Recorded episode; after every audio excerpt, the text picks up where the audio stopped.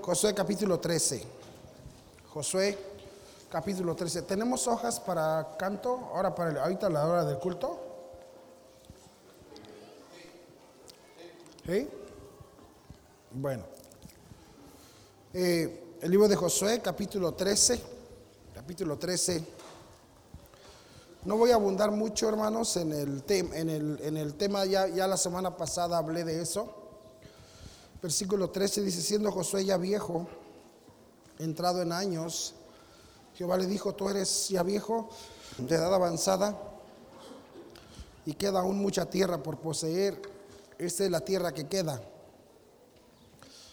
Todos los terri- territorios de los filisteos y todos los de los jesureos, desde Sior, que está al oriente de Egipto, hasta el límite de Ecrón, al norte, que se considera de los cananeos, de los cinco príncipes de los filisteos, el Gaseo, el Azodeo, el Ascanoneo, el Geteo y el Ecroneo, también los Abeos.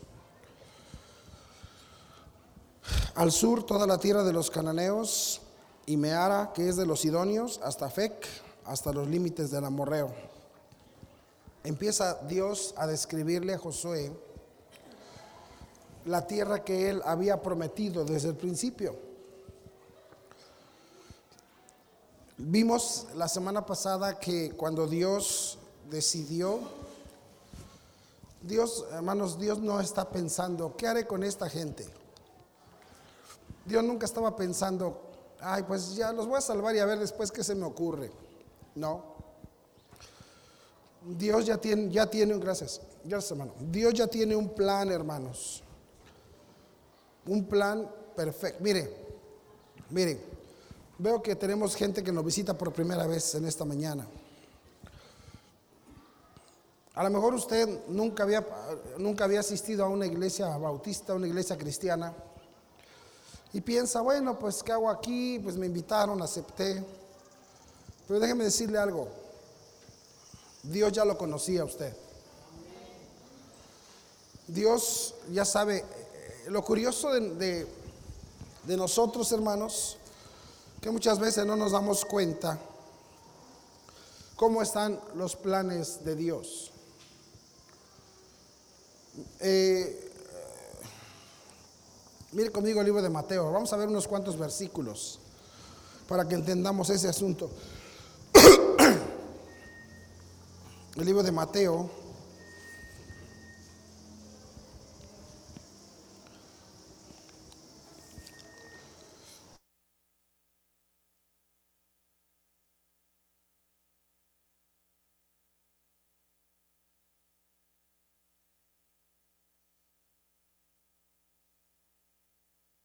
A ver, permítame.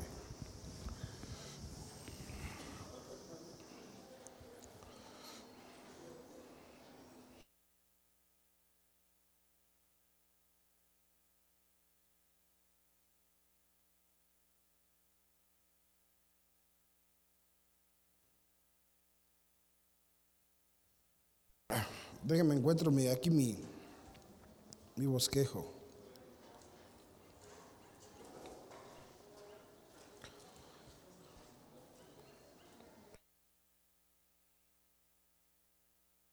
Mateo capítulo 10, fíjense conmigo.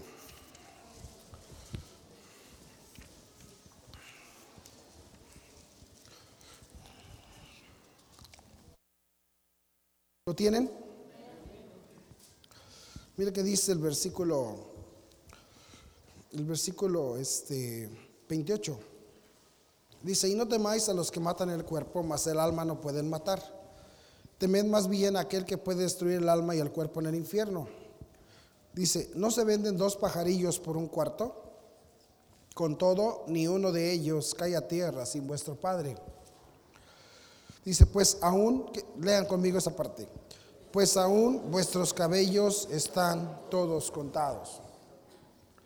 Le dice, miren, ustedes no se estén preocupando, dice, han visto que se venden, eh, en ese tiempo se vendían los pajaritos, andaba gente como hoy día, vendiendo dos pajaritos por un cuarto de dracma. Como diciendo, se venden dos pajaritos por un cuarto, dice, y este, parece que pues para la gente no vale nada.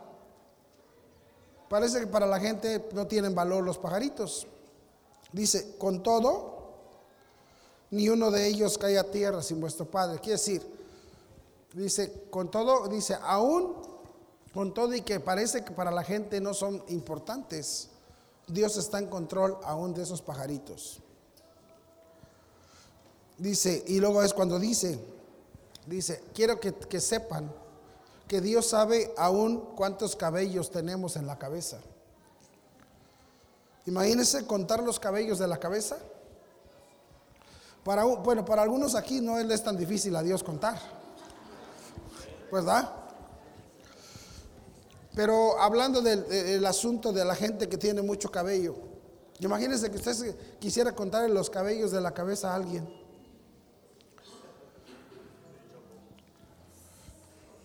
¿Sí?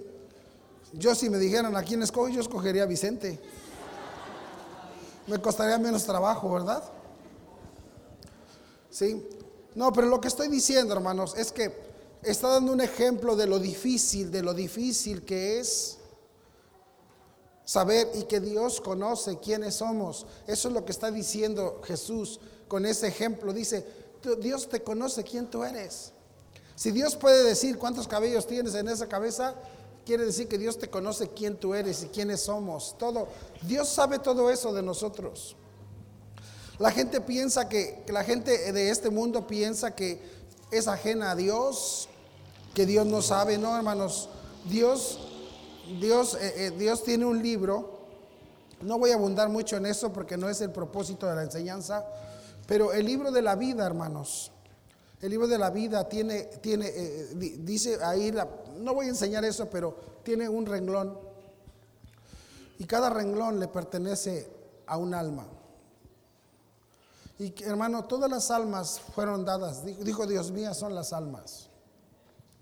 Cuando usted nació, de la manera que haya sido concebido, de la manera que haya sido logrado, como sea, usted nació en esta vida porque Dios quiso que naciera. Usted sabe, eh, usted sabe que, que eh, hay, hay niños que no se logran, ¿verdad? Y Dios sabe por qué razón. Pero usted nació y yo nacimos porque Dios quiso que naciéramos. Dios nos conoce. Y si Dios nos conoce, no nos nosotros no somos una chiripada de la vida. Ni, una, ni, ni un, eh, ni un, ah, un ah, error o nada de eso, hermanos. Dios quiso que nosotros viniéramos a este mundo.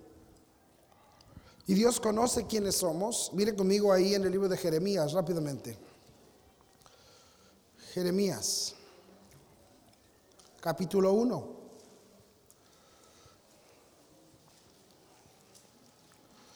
Le voy a apurar, hoy en esta mañana no voy a abundar mucho en, en, el tema de cada versículo para que podamos avanzar lo más que se pueda.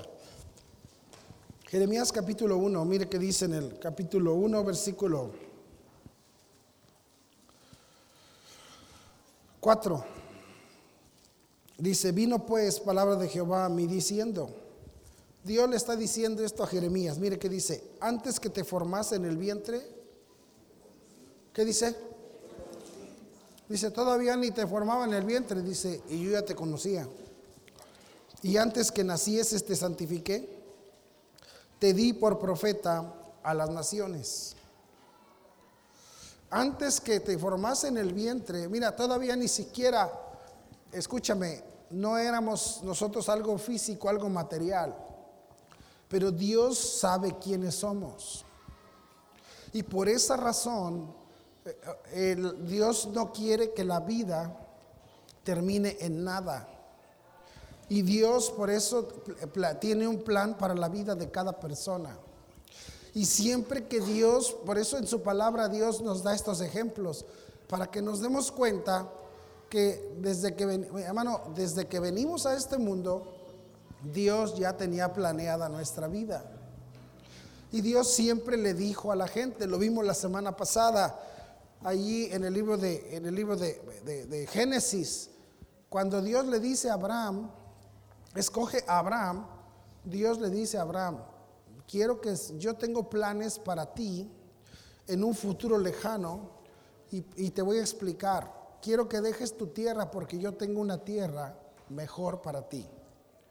En esa tierra voy a crear un pueblo. Y Dios le estaba hablando a Abraham acerca de la nación de Israel. Y el plan de Dios para Abraham era que por de su descendencia, dijo, de tu simiente, de tu semen, de tu sangre, de tu linaje, voy a formar un pueblo, dice, y, pero, pero más que de tu, de tu simiente, dijo, de tu simiente, hablando de Jesucristo, dijo, de tu simiente, y en tu simiente serán benditas todas las familias de la tierra. Quiero bendecir las familias de la tierra, dice, porque voy a ir yo allá. Van a ser Jesús, o sea, yo, dijo Dios, yo voy a ir al mundo a ser de bendición a las familias de la tierra. Pero para esto, Abraham, tienes que entender que debes de dejar el lugar que es lo que estás haciendo con tu vida, hacerme caso, pero no solo eso, tengo una tierra allá adelante.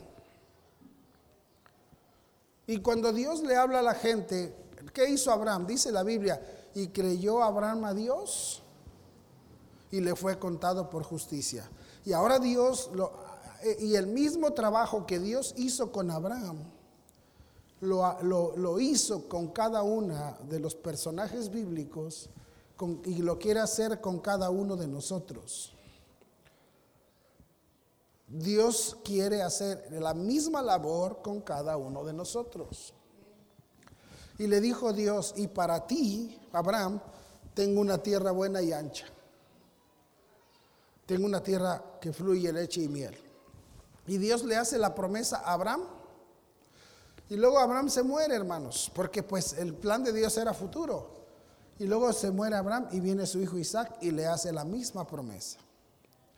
Y luego viene, se muere Isaac y viene Jacob y le hace la misma promesa. Y luego se muere Jacob y dice la palabra de Dios que se, quedan, se queda Israel esclavo en Egipto y Dios se acuerda de la promesa que le hizo a Abraham, a Isaac y a Jacob. Y Dios viene, viene y, le dice a Moisés, vente Moisés, quiero que me acompañes a ver a, los descendientes de Abraham, porque yo le hice una promesa y veo que están batallando con su vida. Los voy a ir a sacar de ahí donde están para meterlos a la tierra donde yo dije. ¿Vamos bien, hermanos? ¿Entendiendo la historia? Esa es la historia de la Biblia. Esa es la historia de la Biblia. En el libro de Génesis vemos cómo Dios forma la nación de Israel. Es una historia interesante. Si a usted le gustan las novelas, yo le recomiendo esta novela. Si a usted le gustan mucho las novelas, yo le recomiendo esta. Esta es una verdadera novela. Se queda, está bien interesante, hermano. Si le gusta todo lo, si le gustan esas novelas, esas novelas de este, de romances, y eso también esta novela tiene romances. Si le gustan estas novelas de traiciones, y también tiene traición. Si le gustan las novelas donde de cosas eróticas, también tiene cosas eróticas esta. No, si, hay algunos que ya son muy modernos y quieren ver puro, bueno, no digo qué, pero quieren ver. Si le gusta ver adulterio, hay adulterio también. Nada más que esto sí es real y aquello no. Pues, en el Génesis vemos esa historia. En Éxodo ya está formada la nación pero ahora se cumple la promesa de Dios de sacarlos. Y viene Dios con Moisés para sacar al pueblo. ¿Y qué creen? Lo saca. ¿Vamos bien o no? Salen de ahí. ¿Vienen contentos esta mañana? ¿Vienen cansados? ¿Sí? Entonces, hermano, eh, hermanos, miren. Bueno, ya no digo nada. Hermanas, sus esposos trabajaron ayer, los hubieran dejado dormir anoche. No los dejaron dormir, yo creo. Bueno, entonces aquí está la, aquí está la, el pueblo. En Éxodo vemos cómo sale el pueblo. En Levítico vemos cómo Dios forma el, el plan con el pueblo. Les dice, pero ustedes no son cualquier pueblo. Ustedes son un pueblo especial y tienen que ser diferentes a todas las naciones del mundo. Y el, libro de Levítico les dice que, sí deben hacer. Y que, ¿Ha leído usted el libro de Levítico? ¿Verdad? De, esos que le dan un sueño cuando lo está leyendo. Porque Dios está contando, le está diciendo la ley que Él tiene para que se puedan acercar a Él. El libro de números nos cuenta la historia, la historia más, una de las historias más tristes, cuando el pueblo de Dios, después de ver todas las bendiciones, se pone a dudar de Dios. ¿Cómo, ¿Se acuerdan cómo empieza el libro de números? ¿Y por qué se llama números? bueno, yo sé que ustedes nunca han leído la Biblia, pero déjenme, se las voy a contar. Eh, el libro de números empieza con la, el censo de las tribus. Dios empieza a contar las tribus de Israel. Y dice, a ver, ¿cuántos, y nomás cuenta los hombres de 20 años arriba, porque quiere saber cuántos hombres tiene Israel en cada tribu para la guerra. Quiere saber cuántas tri, cuántos hombres tiene, cuántos, en cierta manera, cuántos soldados. Y empieza a contar las tribus. ¿Se acuerdan? Por eso se llaman números. Porque ahí comienza usted a decir, y, empiezan, y de Rubén fueron tantos, y de Simeón fueron tantos, y, de y, a Leví no lo contaron porque Leví dijo Dios, estos me van a servir como sacerdotes, entonces esa tribu no es para, es para mí. Tampoco le voy a dar terreno porque esa tribu es para mí. Y empieza a contar los de los de los de los de Rubén, Simeón, a los levitas no los cuenta y luego empieza a contar a los a los siguientes, a Neftalí, a, a toda la descendencia. Y en el libro de números Dios les hace ver, porque recuerden, los judíos no no tienen fe, están en un proceso de crecimiento. Por eso la vida cristiana se parece mucho al camino de los de Israel, desde que desde cómo se forma, cómo sale de, Egipto y cómo entran al, cómo entran al desierto. Y ahí se que ahora no le creen a, y Dios les dice a, Moisés, ya están en Cades Barnea, en la frontera del desierto para entrar a la tierra que Dios prometió. Y les dice Dios, entren. Y, dice Moisés, este, pues vayan unos, unos 12 de ustedes a, a, ver cómo está la tierra. A ver si Dios nos dijo la verdad o nos cuentió. Y entran y, van a, a revisar la tierra y se traen un racimo de uvas. Y le dicen, Moisés, lo que dijo Dios, así es. Está buena esa tierra, hay mucho fruto, hay mucha bendición. Pero hay un problema. Hay gigantes en esa tierra. Y nos da miedo. Y espantan a la gente y empiezan a llorar y dicen, para eso nos sacó Dios. Y para eso, de por sí ya venían bien quejumbrosos acordándose. ¿Cómo nos acordamos de las, cuando nos sentábamos en Egipto a comer caldo? ¿Cómo nos acordamos cuando nos sentábamos a caldear? Dicen ellos. Porque a los judíos, a, los judíos les gustaba caldear, hermano. ¿A usted no le gusta caldear? ¿Por qué se ríen? ¿Por qué se ríen? Ya los chavos ya no saben esa expresión, pero ustedes los viejos sí saben. ¿Verdad?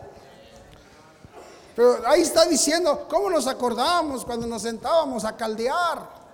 Y dicen los hermanos, yo también me acuerdo, pastor. Bueno, hasta las hermanas, mira, qué risa les da. Tenías un, marido bien que, le gustaba mucho el caldo, ¿verdad, hermana? No se hagan. Lo, lo, malo es que nada más le gustaba antes, ahora ya de viejo ya no le gusta. Bueno, ya, ya, ya los desperté, porque a ustedes hay que despertarlos con chistes colorados. Dice, habla uno del Señor y se empiezan a dormir. Bueno,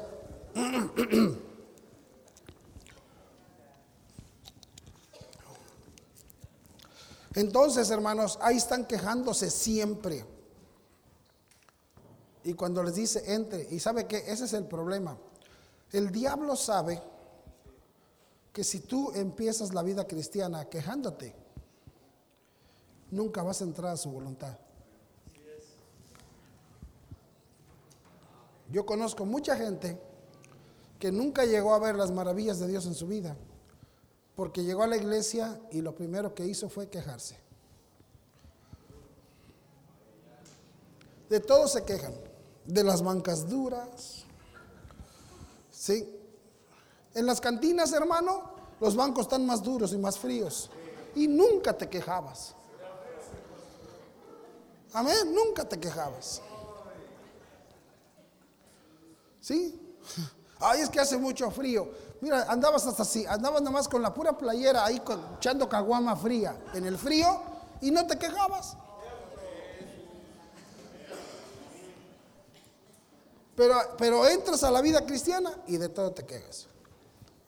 De todo. Y hermano, y el diablo, ese es el logro de Satanás, para que la gente nunca llegue ya, la queja. Y si, estás, y si te empiezas a quejar y a quejar y a quejar, cuando tienes que dar el paso de fe, no tienes fe. Dios empieza, hermano, Dios no te va a pedir que des un paso de fe luego, luego en tu vida. Dios va preparando, te va dejando ver sus maravillas, te va dejando ver su, su cuidado, su protección.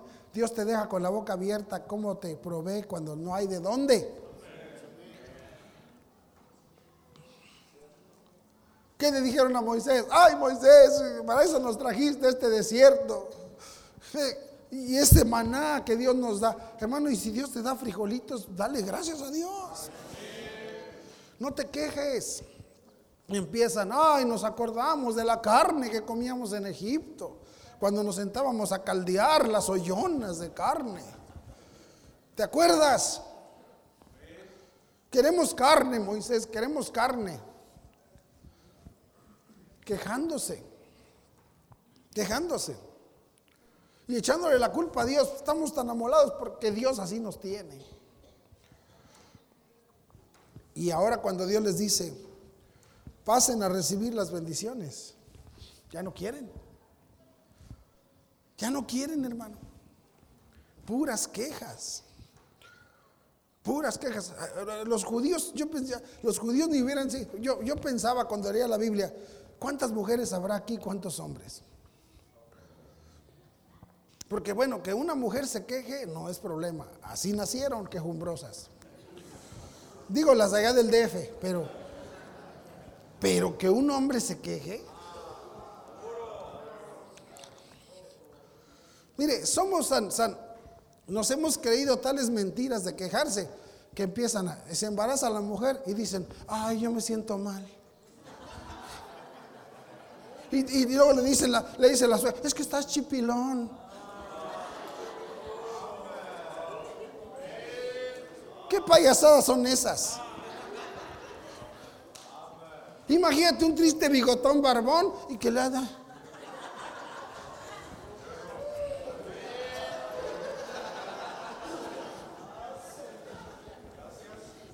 No puede ser posible. Pero ah, ya, te, ya dices, y todos son mitos, son puros mitos, eso no es verdad. Pero como te acostumbras, porque quieres, te quieres sentir mujer también tú.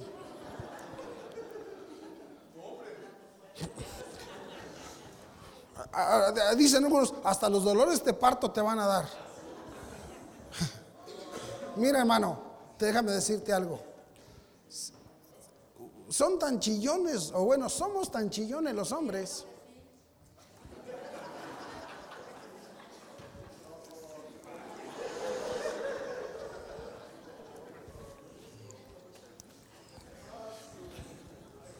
Un día, un día va a haber un asesinato aquí en la iglesia.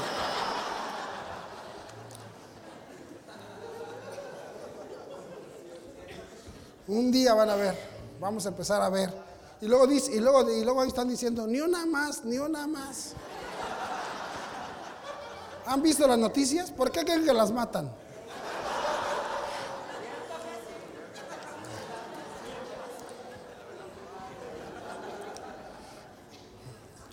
Deja que un hombre le diga a otro hombre, pero no una mujer que le diga a un hombre. Bueno, vamos a entrar al mensaje porque ustedes son puro relajo. Entonces, hermanos, esas, e, entonces esas quejas, esas quejas hacen que cuando Dios te dice, da el paso, no tienes cero fe para darlo. No importa que te creas Superman, no importa que me, aquí me quieras apantallar que tú eres el hombre que ora. A mí, mira, a mí me pantalla un hombre que, mira, a mí me pantalla un hombre como el hermano Toño, Toño Cruz. Mira, le da migraña, hermano, y ni se queja. Nomás se quisiera morir, pero no se queja. Tú no, yo no sé, pero yo nunca he tenido un dolor así, pero yo, yo sé lo que, lo que dicen que es eso. Te pone ciego. Pero ve el hermano Toño Cruz, mira, ahí está sentadito. No da guerra, no se queja. Y ve sus hijos creciendo, amando a Dios porque no tienen padres quejumbrosos. Ve sus hijos correctos, chambeadores.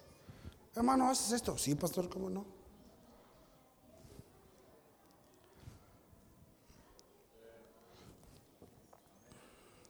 Puso silencio el asunto. Porque no tienen padres quejumbrosos. Y eso es una diferencia grande. Y pídeles que den un paso de fe. Y se avientan, total. Entonces, el siguiente punto ahí en números era dar el paso de fe. No lo dieron. Y Dios se enojó y dijo, esta generación le falta fe. Voy a dejar que se mueran todos y la siguiente generación, a ellos sí los voy a meter. Y esperó Dios que se muriera esa generación. Esperó 40 años. 40 años para que se murieran. Y le dijo Dios a Moisés, a los que siguen los vas a meter. Y ahora esta generación Dios la prepara para qué? Para que entre.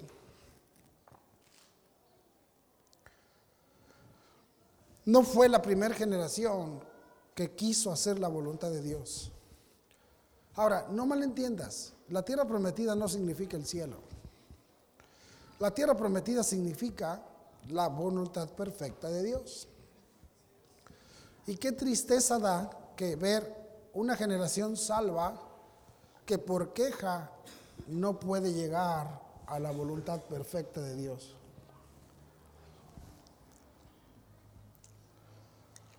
Es importante, tú considera, ¿tú qué eres? ¿La primera generación?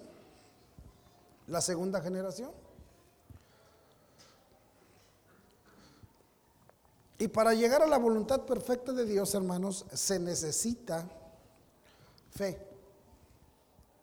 Vamos a ver el libro de números, por favor, capítulo 14. números 14.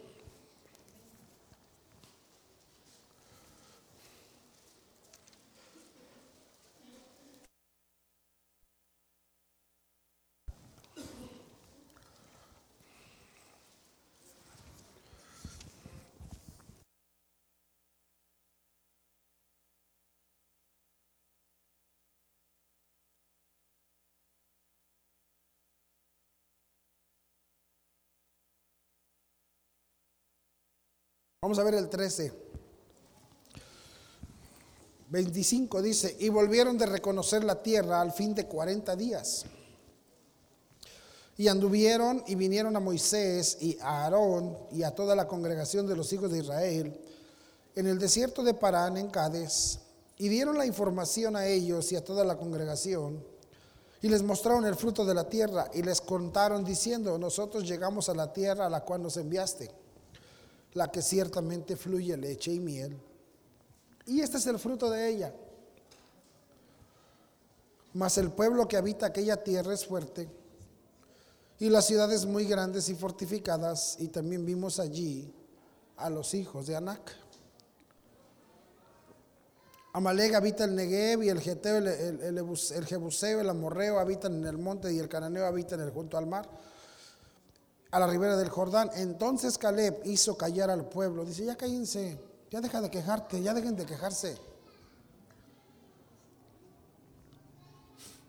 hizo callar al pueblo delante de Moisés y dijo, subamos luego y tomemos posesión de ella porque más podremos nosotros que ellos. Dice, mas los varones que subieron con él dijeron, no podremos subir contra aquel pueblo porque es más fuerte que nosotros. Y hablaron mal entre los hijos de Israel de la tierra que habían de reconocido, diciendo, la tierra por donde pasamos para reconocerla es tierra que traga a sus moradores. Y todo el pueblo que vimos en medio de ella son hombres de grande estatura. También vimos allí gigantes, hijos de Anac, raza de los gigantes, y éramos nosotros, a nuestro parecer, como langostas, así les parecíamos a ellos. Fíjate, que, fíjate lo que están diciendo, nosotros parecíamos chapulines que nos podían pisar. Así les parecíamos a ellos. ¿Eso les dijeron ellos? ¿Qué hubo chapulines? No, ellos dijeron, no, ellos, fíjese, ya estaban pensando por los otros. Entonces, y cuando después de queja, de las quejas, mire qué dice el versículo 1. Entonces, toda que, toda que, mire hermanos, un, gente quejumbrosa contamina a toda la congregación. Gente quejumbrosa contamina a toda la congregación.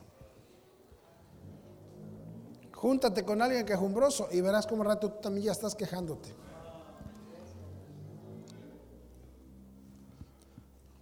No, sí es cierto.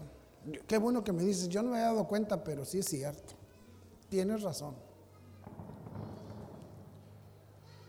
Ahora, tengo una pregunta, pero tengo una pregunta.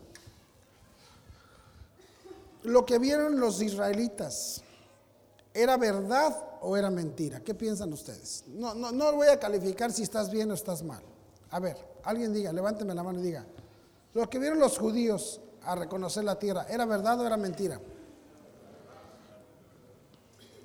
O sea, ¿vieron gigantes sí o no? ¿Vieron ejércitos fuertes sí o no? ¿Vieron ciudades fortificadas sí o no? Entonces ellos fueron y llegaron y dijeron, está bien difícil entrar aquí donde Dios quiere. O sea, lo que ellos vieron no era mentira. Hay gente que piensa, nomás mintieron, ¿no? Pastor, entonces, ¿cómo ve? ¿Tengo razón de mis quejas? Sí. Porque lo que tú ves no es mentira. Voy a repetir eso. Si usted viene a la iglesia y quiere encontrar algo para quejarse, hay mucho. Hay muchísimo. Porque luego, pastor, ¿qué andan diciendo? Esto, sí, es la, es la verdad. Y esto es la verdad. Y esto, eh, todo eso es verdad. Ah, yo nunca digo, ¡Ah, qué bárbaros. Es la verdad.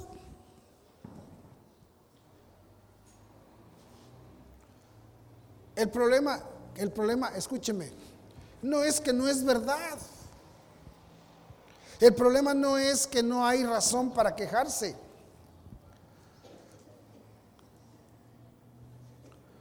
El asunto es que la queja nos quita la posibilidad de creer. Hay gente que le dice, no, no te quejes, no te quejes. No, pues sí, pues porque, pues sí, o sea.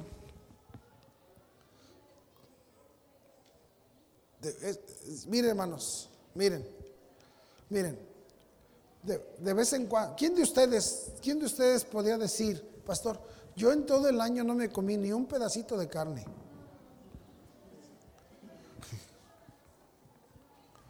¿Quién de ustedes podría decir eso? En todo el año no me comí ni un pedacito de carne. ¿Verdad que no? Dios provió y, a veces comemos lo que ni merecemos, amén. Entonces, pero sí, pero, pero hay gente que se queja.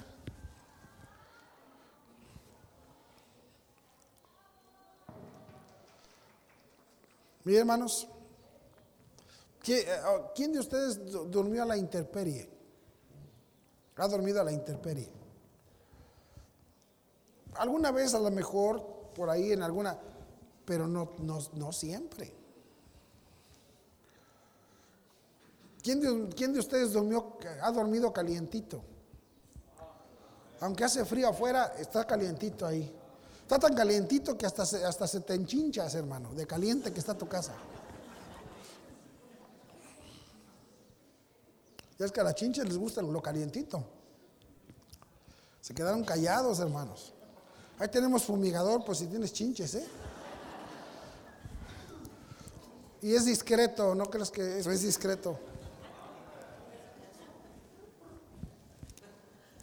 Ahora, ahora seguimos, hermano, seguimos. No te quejes, hermano. Mira, decide en tu corazón que aunque hay, y, no solo solamente de la iglesia, no, toque, no te quejes de tu, de, tu, de tu vida, no te quejes de tu familia. Hermanos, aprendamos a no quejarnos de nuestro cónyuge. Algunos están sentados, ¿y ese quién es, pastor? Tu viejo tu vieja, no se quejen de su, de su esposo, hermanas. Ay, pastores, que usted no te quejes. No van a crecer, no van a dar el paso de cuando necesites fe, no la vas a tener por tanta queja. Hermano, hermana, hermana, este, hermana, hermano, no te quejes de tu mujer. Ay, pastores, que no te quejes. Es que usted no sabe cómo es esta mujer. Todas son así. Ay, pastor, que. Si no querías quejarte, te hubieras casado con un hombre. Imagínate besar un bigotón ahí.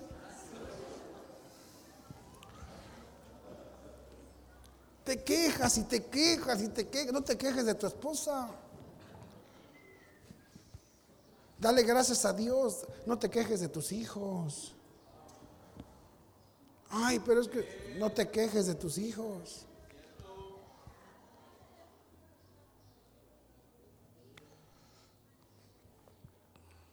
Joven, no te quejes de tus padres.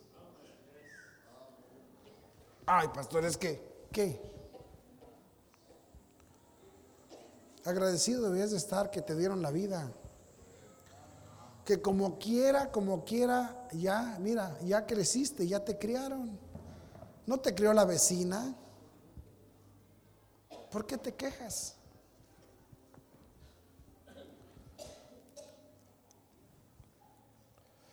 Quéjate y cuando Dios quiera que des un paso de fe, no lo vas a dar.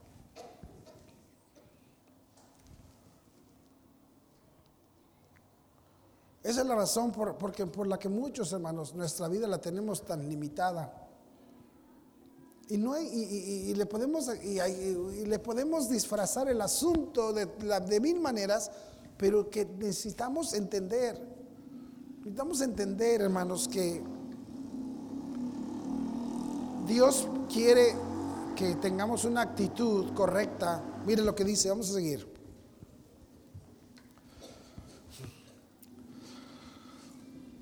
Dice el versículo 6, 14, 6. Y Josué, hijo de Nun, y Caleb, hijo de Jefoné, eran de los que habían reconocido la tierra. Rompieron sus vestidos y hablaron a toda la congregación de los hijos de Israel diciendo, la tierra por donde, pasamos para reconocerla es tierra que dice. Es tierra buena. Si Jehová se agradare de nosotros, él nos llevará a esta tierra y nos la entregará, tierra que fluye leche y miel. Eso es lo que ellos veían. Ellos no vieron los gigantes, ellos dijeron, Dios nos dio, Dios nos la dio, Dios nos la prometió, Dios nos la va a entregar. Y mire qué dice el 9, por tanto no seáis rebeldes contra Jehová, ni temáis al pueblo de esta tierra, porque nosotros los comeremos como pan. Su amparo se ha apartado de ellos y con nosotros está Jehová. ¿Qué les dice? Dice, ¿que no entienden que con nosotros está Dios? Y dice el versículo, entonces toda la multitud se enojó más, habló de apedrearlos, pero la gloria de Jehová se mostró en el tabernáculo de reunión a todos los hijos de Israel y Jehová dijo a Moisés, ¿hasta cuándo me ha de irritar este pueblo? ¿Hasta cuándo no me creerán con todas las señales que he hecho en medio de ellos? Yo los heriré de mortandad y los destruiré y a ti te pondré sobre gente más grande y más fuerte que ellos. Vamos a, brincarnos al 14, 26.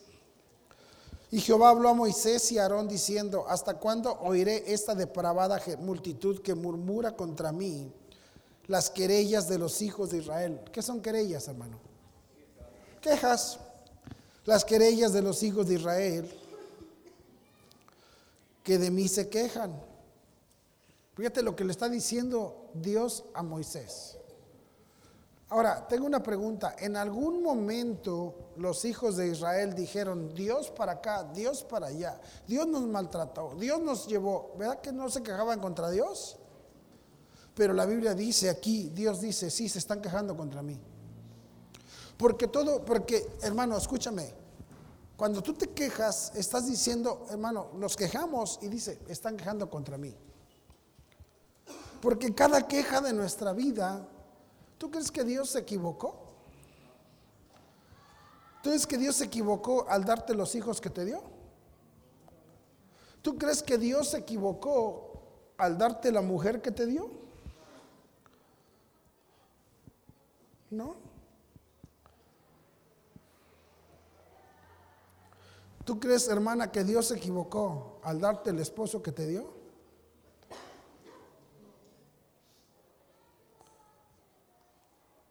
A ver, díganme, contéstenme, ¿se equivocó? No. Entonces, ¿por qué te quejas?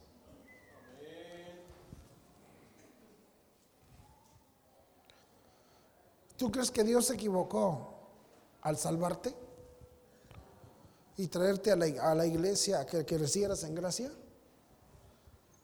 ¿Se equivocó? Entonces, ¿por qué te quejas?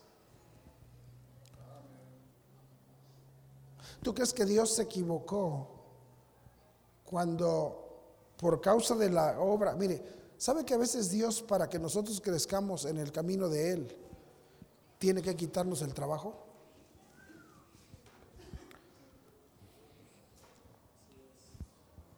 En serio. Dice Dios, a este yo tengo planes para su vida, pero está tan metido en ese trabajillo que si sigue ahí nunca va a ser lo que yo quiero. Entonces vamos a que vamos a que lo corran. Y por ahí manda un mal espíritu y ahí te corren, hermano. Y ahí vienes quejándote. Me quitaron el trabajo, Dios. Ah, porque Dios me hace esto ahora que lo conozco. Pues por eso. Por eso te lo hace. Para que lo conozcas mejor.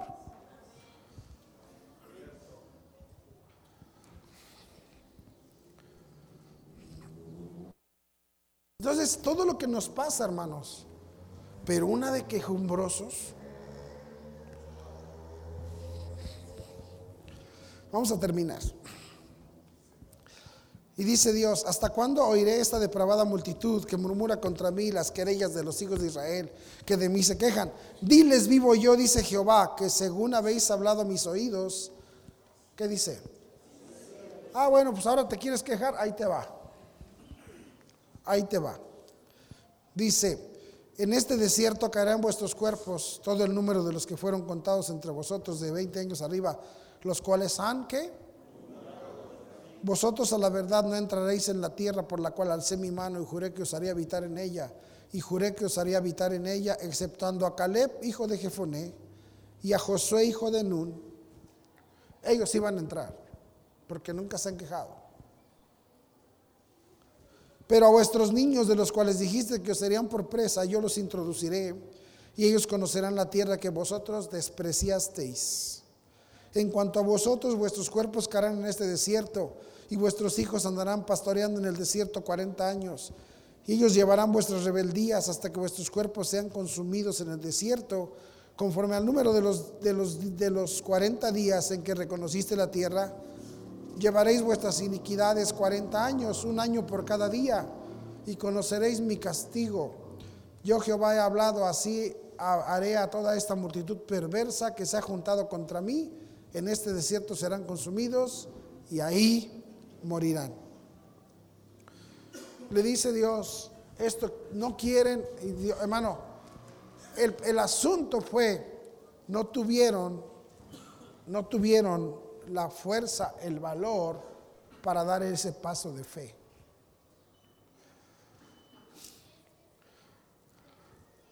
Hay mucha gente que ni lo piensa. Toma su decisión, da el paso de fe y piensa, ay, pero es que si doy ese paso me va a pasar esto. No pasa nada, no pasa nada. Entonces, el propósito de Dios es bendecir nuestras vidas.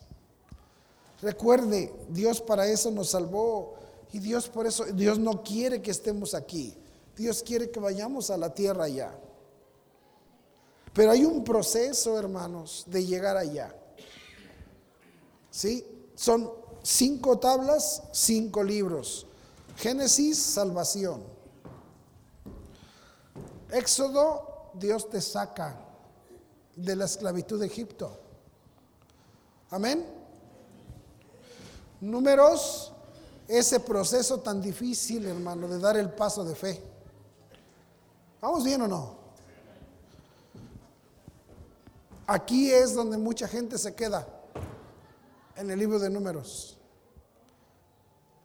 Deuteronomio es la preparación de Dios para que entres a la tierra. Y Josué es la entrada a la tierra. Ahora, llegar a la tierra, no, no, pues ya llegué. No, sí ya diste ya, eso ya, qué bendición. Pero ahora hay que conquistarla. Gracias a Dios por familias que yo he visto con que han llegado, han logrado llegar. Pero ahora, hermanos, hay que conquistar la tierra. ¿Qué le dice Dios a Josué? Mira, Josué. Qué bueno que ya llegaste a la tierra. ¿Qué tal está la tierra, Josué? No, hombre, Señor. Chulada. Pues, ¿qué te crees, Josué? ya no te va a dar tiempo de conquistarla toda. Ya estás viejo. Llegaste tarde. Le hiciste mucho al cuento. Sí, sí que sí quisiste. Tú nunca fuiste de los que no quisieron, pero le hiciste al cuento. Y llegaste tarde ya no vas a poder ver todo lo que esta tierra conlleva.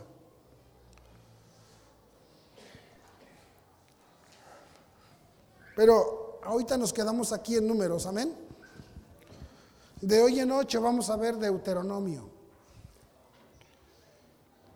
Y acuérdense que la semana antepasada vimos Génesis, ¿verdad que sí? Luego vimos Éxodo. Ahorita estamos viendo números. La, pregunta es esta, hermanos. No se quede. No se quede. Hay que ser, entienda, entiéndame, hay, un proceso en nuestra vida cristiana. Y todos vamos a pasar por ahí.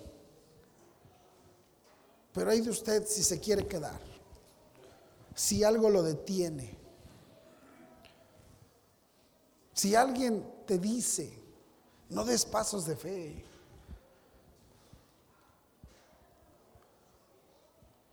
No tengas temor. Porque hay, un, hay una promesa ya, hermanos, en ese lugar. Y la vida cristiana no la veas como el mundo. Por eso ahorita, ya que enseña los procesos, voy a terminar con esa forma. Es lo que Pablo enseña en Romanos 12. lo que Pablo enseña en Romanos 12 es precisamente eso. Precisamente eso. Es la forma de pensar.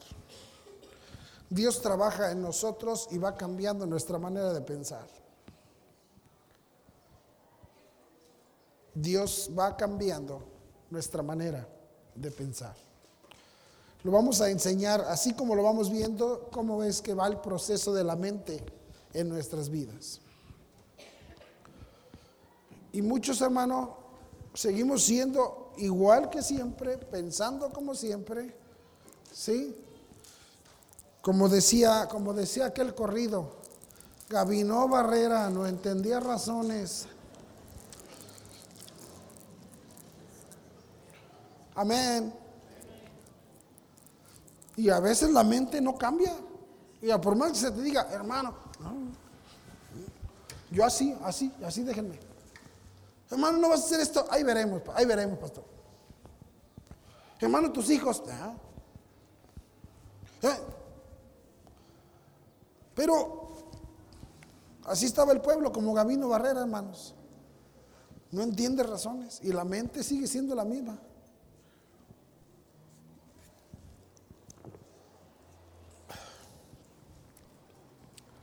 Entonces necesitamos ir creciendo en esa gracia, amén.